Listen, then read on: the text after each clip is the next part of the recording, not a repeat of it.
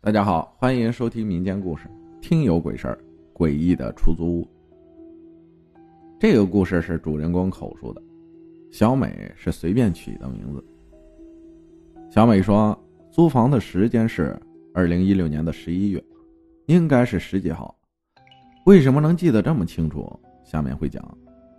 当时房东是通过一个中介找房子的，房子的装修价位都很不错，但是。有一个很奇怪的要求，就是必须是属马的小姑娘，出生三四月份的。因为他自己就是这样的，中介就觉得可能是想招有缘人。总之，机缘巧合的，就小美就是那个符合一切要求的人。去看房子照片什么的，小美就莫名的觉得这个房子很宽敞、明亮、温暖。各方面的条件都很不错，很合适。但是小美男朋友去看房子的时候说，那个房子不是那样的，感觉很阴，是整栋楼最边上的一个房子，整个户型都朝北。但是那个房东非常的着急，就让他们去签合同。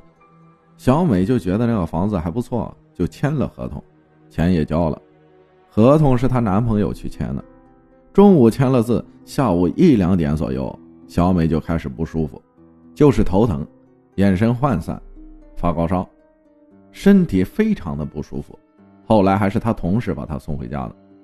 紧接着，她晚上就开始做梦，当晚梦见的是她的爷爷，她爷爷很早就去世了。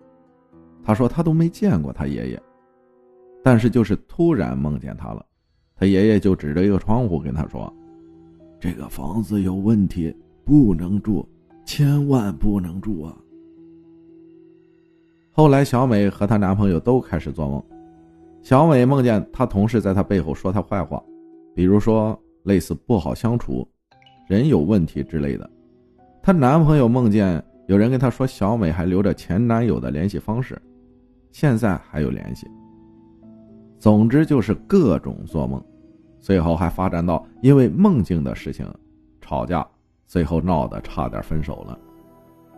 然后小美就去找之前见过的一个身上有仙家的姐姐，去看这个房子。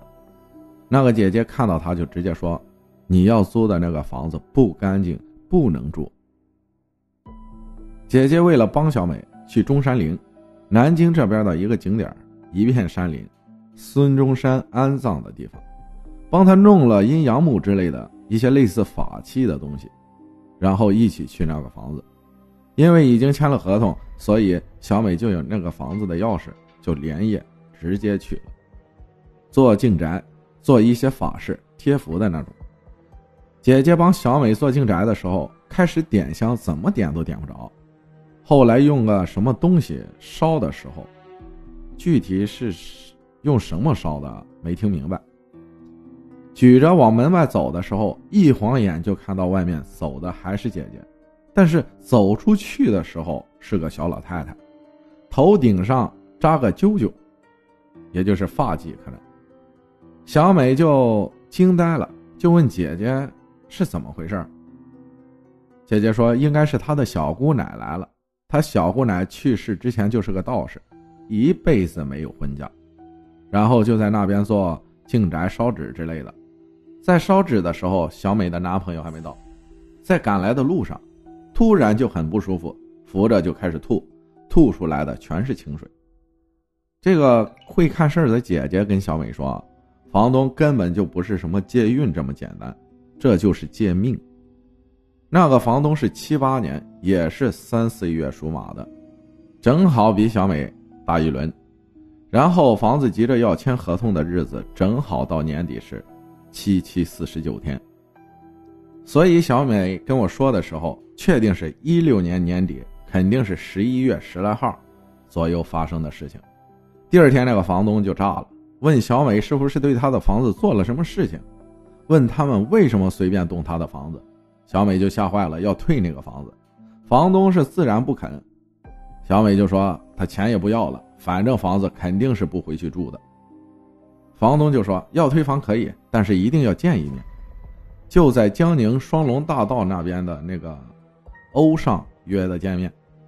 结果小美夜里又做梦了，这次梦见的是一个男的，两个女的。男的是个老头，说老头也不合适，应该算是鹤发童颜，就是白色头发，但是人长得还是挺帅的，穿着蓝色的道服，背着剑。